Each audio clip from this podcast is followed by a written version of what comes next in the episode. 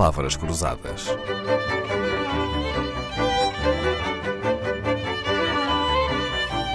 Porque quase tudo é uma questão de semântica.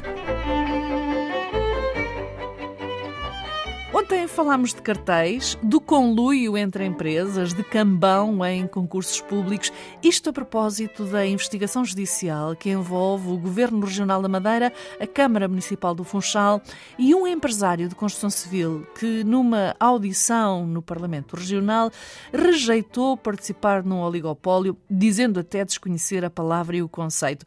Olá, professora Bel Mateus, é difícil entender o que é um oligopólio? Não, não é difícil, embora, quer dizer, seja um conceito dos economistas e, portanto, é preciso saber um pouco de economia para se perceber o que é um oligopólio.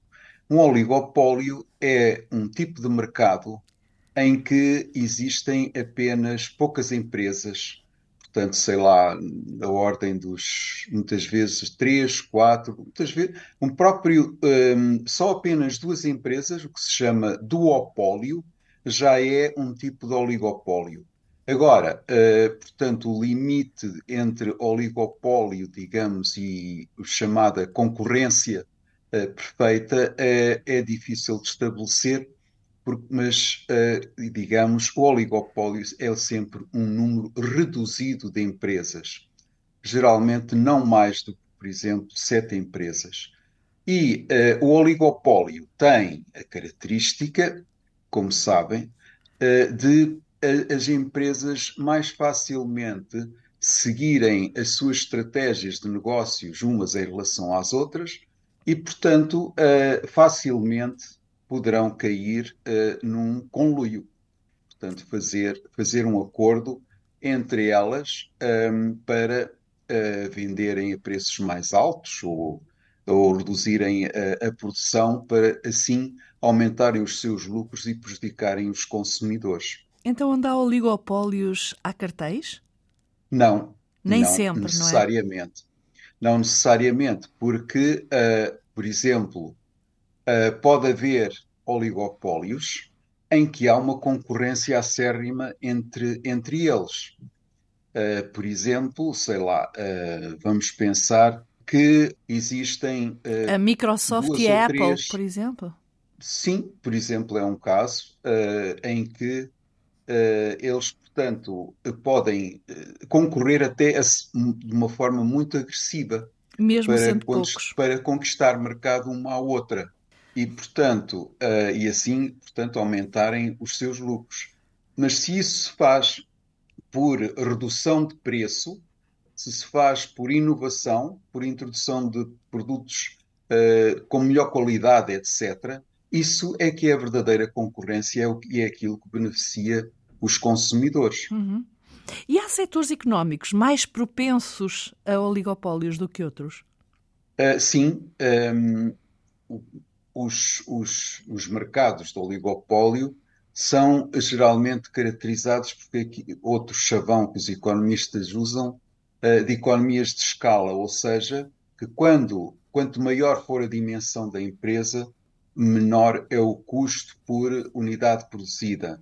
E, portanto, uh, as empresas grandes têm o benefício de, produ de produzir a custos mais baixos e, portanto, assim eliminam uh, pela concorrência as pequenas empresas que, portanto, não têm possibilidade de produzir esses custos mais baixos. Agora estava a ouvi-lo falar, estava a lembrar-me, por exemplo, que os setores da energia eh, ou das telecomunicações eh, muitas vezes deram origem a oligopólios e ou a cartéis. Exatamente, é? exatamente. Uh... Isso, todos aqueles setores em que existem as chamadas, isso são setores em que existem as chamadas economias de rede, ou seja, é necessário construir uma rede física, por exemplo, no caso das telecomunicações, é preciso passar uh, cobre ou fibra ótica hoje em dia para haver, portanto, uh, comunicações entre as pessoas,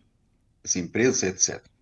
E, uh, portanto, imagine o que é haver uma duplicação, triplicação ou, ou mais dessa rede, o que implica um desperdício uh, social um desperdício para a economia, embora haja mais concorrência. Se de facto uh, a instalação da rede for, for algo relativamente barato, uh, as empresas poderão fazê-lo.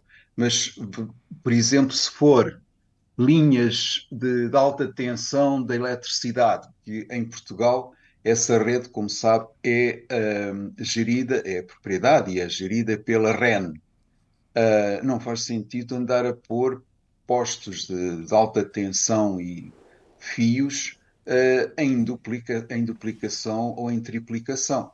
Sim, não faz sentido. Aliás, aplicar. houve um caso muito interessante um, no, no, século XIX, em que nos Estados Unidos, uh, portanto, na, foi aliás um, um, importante, um importantíssimo facto que está por trás do desenvolvimento dos Estados Unidos, foi a expansão das vias férreas. Portanto, quando começou uh, o comboio a, a ser predominante, um, o predominante meio de transporte uh, nas longas distâncias. E uh, houve várias empresas a pôr caminhos, a, a, a, construir linhas férreas, uma ao lado da outra. Uhum. E, portanto, o que aconteceu foi que depois a concorrência levou à falência de, de, de uma delas.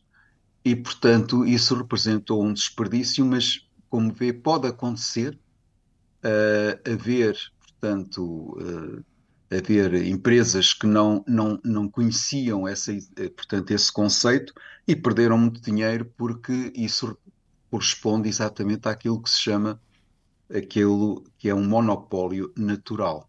O que não há, se calhar, nos Estados Unidos, é uma coisa que temos em Portugal, que são duas autoestradas paralelas, na, quase com a mesma o mesmo ponto de origem, o mesmo ponto de destino, detidos pela mesma empresa, não é? Mas isto levar-nos... Isso foi um caso muito interessante uhum. que um, uh, eh, da, de, de, da autoridade da concorrência, da aquisição, uh, a Brisa, que, portanto, detinha a 1, quis comprar a 8 e que é, como sabe, praticamente paralela até, eh, portanto, entre Lisboa e Aveiro e ainda vai mais para cima, e o Porto, no fundo. Um, e que, uh, portanto, a Autoridade da Concorrência rejeitou e depois o Governo veio, veio aprovar, portanto, que é o, é o único caso que existe em Portugal de uma inversão de decisão por parte da Autoridade da Concorrência.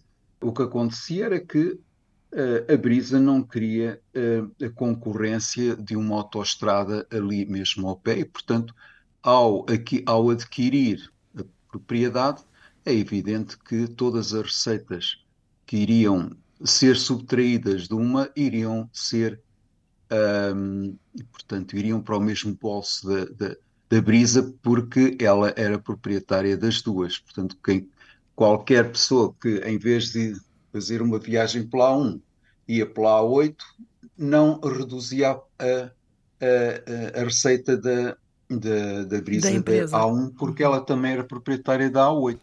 E não havia concorrência nem estímulo para que uma autoestrada oferecesse exatamente, vantagens exatamente. em relação à outra, não é? Quer nas portagens, quer na qualidade do piso, por exemplo. E aqui tivemos mais uma aula de Economia da Concorrência pela voz do primeiro presidente da Autoridade da Concorrência de Portugal, o professor Abel Mateus, que vai regressar connosco amanhã, à mesma hora. Palavras Cruzadas, um programa de Dalila Carvalho.